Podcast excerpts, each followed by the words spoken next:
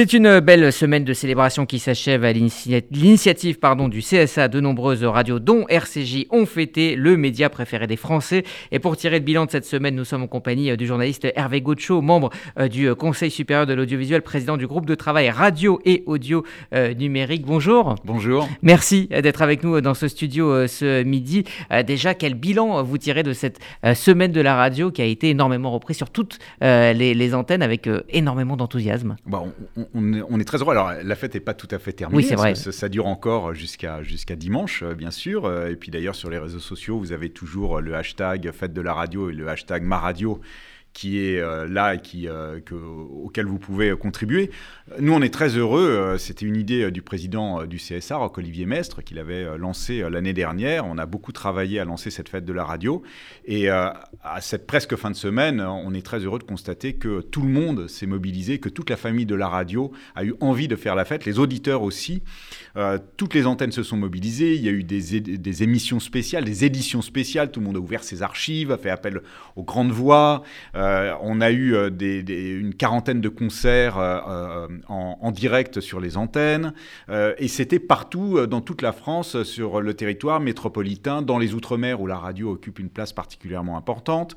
Il y a eu la télévision qui a accompagné ce mouvement, la presse écrite qui a accompagné ce mouvement. Donc tout le monde a eu avait envie de faire euh, cette fête. C'est vrai qu'on a tous envie de faire la fête dans, dans, les temps un peu, euh, un peu difficiles parfois qu'on traverse. Et puis euh, on a eu des événements particuliers. On a allumé la tour Eiffel aux couleurs de la fête de la radio. La tour Eiffel qui est la plus grande et la plus belle et la plus ancienne antenne de radio euh, en France. Euh, on a eu euh, cet événement, la radio fait son show qu'on a diffusé sur Internet et dont le, le, le, replay, pardon pour l'anglicisme, est, toujours disponible. Le rattrapage. Le rattrapage, merci, merci, excusez-moi. où on, a, là aussi, on a rassemblé toute la famille de la, de la radio pour réfléchir à la radio d'aujourd'hui, à la radio de demain. Il y a des artistes qui se sont mobilisés. il y a Eddie De Preto qui a fait une création pour, pour, pour cet événement. Louane, Grand Corps Malade, Soul King. Enfin voilà, on, fait la fête depuis, euh, depuis euh, une semaine. À titre personnel, je vois plus très bien la différence entre le jour et la nuit, mais je suis extrêmement heureux de cette mobilisation. J'imagine des journées euh, bien chargées et des, soirées également. C'est vrai que la fête de la radio a été fêtée par les professionnels, mais aussi par les auditeurs qui ont pu aussi se rendre compte de la place que prenait ce média dans leur propre vie. Oui, on a vu aussi des, des, libres antennes où, où les auditeurs se sont exprimés, ont exprimé leur amour de la radio. On l'a vu aussi beaucoup sur les réseaux réseaux sociaux, justement avec le hashtag Ma Radio, où on a proposé aux gens de, de s'exprimer sur euh, c'est quoi la radio pour eux, c'est quoi les grands moments de la radio, qu'est-ce qui leur parle. Et il y a eu beaucoup, euh, beaucoup de, de, de, réponses. Et on voit bien que la radio, bah, c'est, ça n'est pas impensif de dire que la radio est le média préféré des Français. Euh, c'est 40 euh, millions de personnes qui écoutent la radio, 2h45 par jour, c'est énorme. Euh, et, c'est, un succès qui n'a jamais été démenti. Il y a, je pense, une relation de proximité euh, avec la radio euh, qui nous accompagne dans, tous les moments de notre vie. Et, enfin, on le ressent nous-mêmes. Moi, je ne sais pas vous, enfin, j'imagine que oui. Moi, je suis un très gros consommateur de radio. Je l'écoute beaucoup euh, toute la journée, particulièrement le matin où je me fais ma revue de presse des, matinales, mais même le week-end, en vacances, en déplacement. Il y a toujours la radio avec moi. Et, d'ailleurs, vous vous rendez compte que au fil du temps, il y a un son des années 80, un son des années 90, un son des années 2000, un son de 2021, et qui est à chaque fois euh, euh, différent et qui montre que la, radio euh, accompagne la, société et ses évolutions. Alors la radio, c'est aussi un, vecteur de, liberté d'expression, c'est aussi un vecteur d'opinion. Vous êtes un, journaliste qui avait travaillé plusieurs années hein, sur, sur France Télévisions. comment justement garantir la liberté d'expression dans le cadre de la loi aujourd'hui?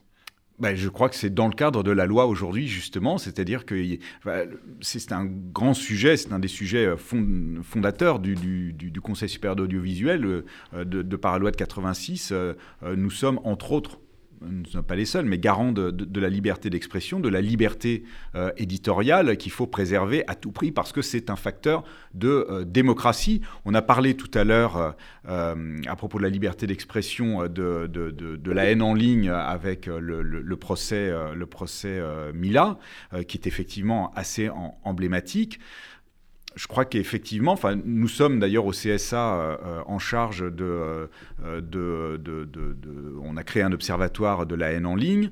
la loi séparatisme va nous donner encore d'autres prérogatives. Je pense que les réseaux sociaux doivent absolument se mobiliser pour mettre en place des, des, points qui permettent d'intercepter les, messages haineux. Et c'est vrai, bien évidemment, dans les, dans les médias traditionnels, mais la question se pose, se pose un peu moins. En ce qui nous concerne, euh, nous sommes euh, très euh, attentifs à, ce que la liberté éditoriale et la liberté d'expression soient maintenues dans tous les médias.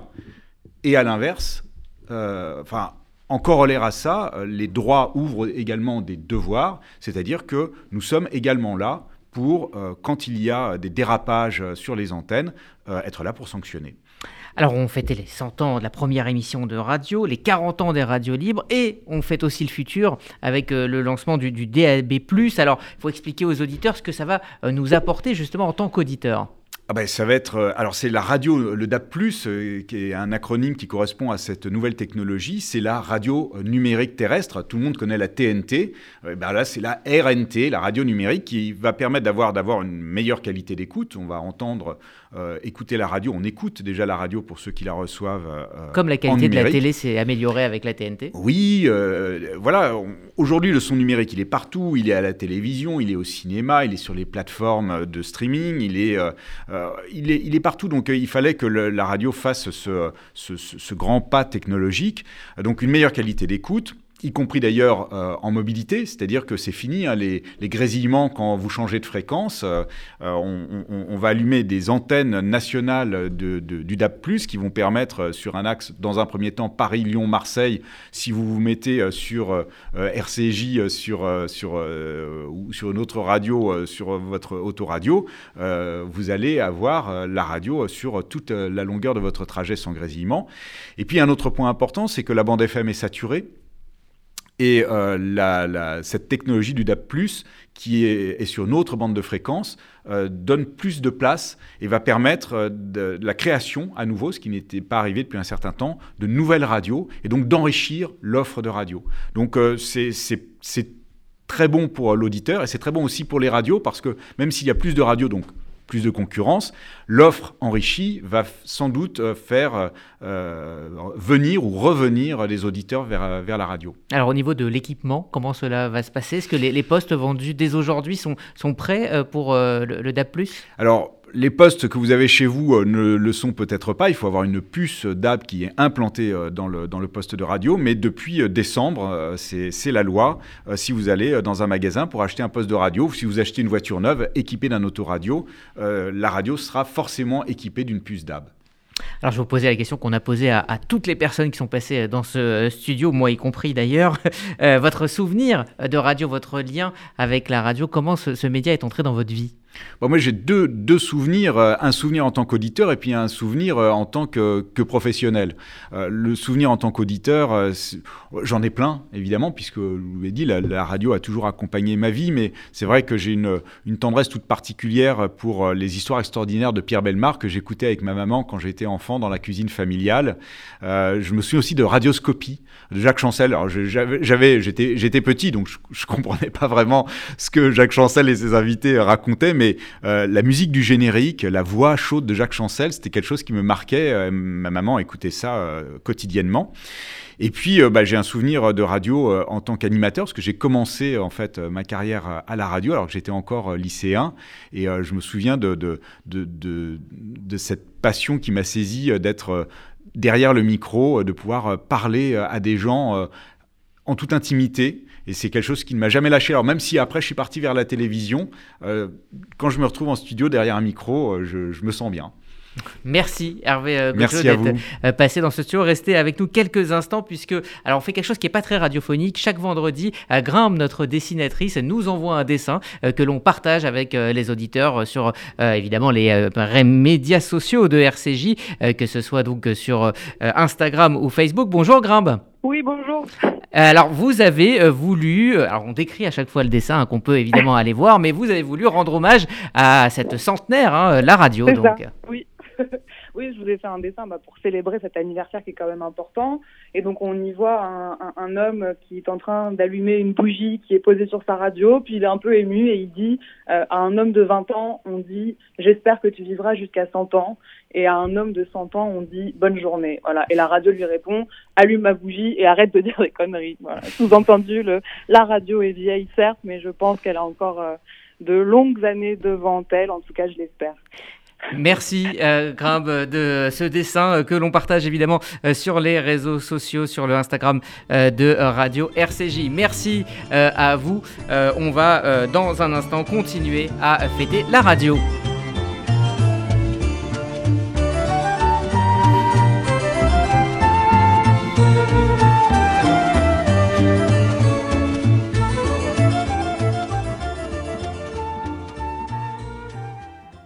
Voilà, donc c'était pour vous, Hervé Gocho. Merci. Euh, Alors, c'est notre directrice d'antenne, Sandrine Seban, pour le générique de Radioscopie. voilà, qui nous a envoyé Radioscopie. dont on parlait à l'instant. Une petite Madeleine de Proust, donc pour, euh, pour terminer. Donc, je disais hein, que dans un instant, nous allons euh, retrouver les radios partenaires de RCJ à Marseille, à Jérusalem et à Bruxelles pour la semaine des rédactions, elle aussi consacrée évidemment à cette semaine de la radio. Dans un instant.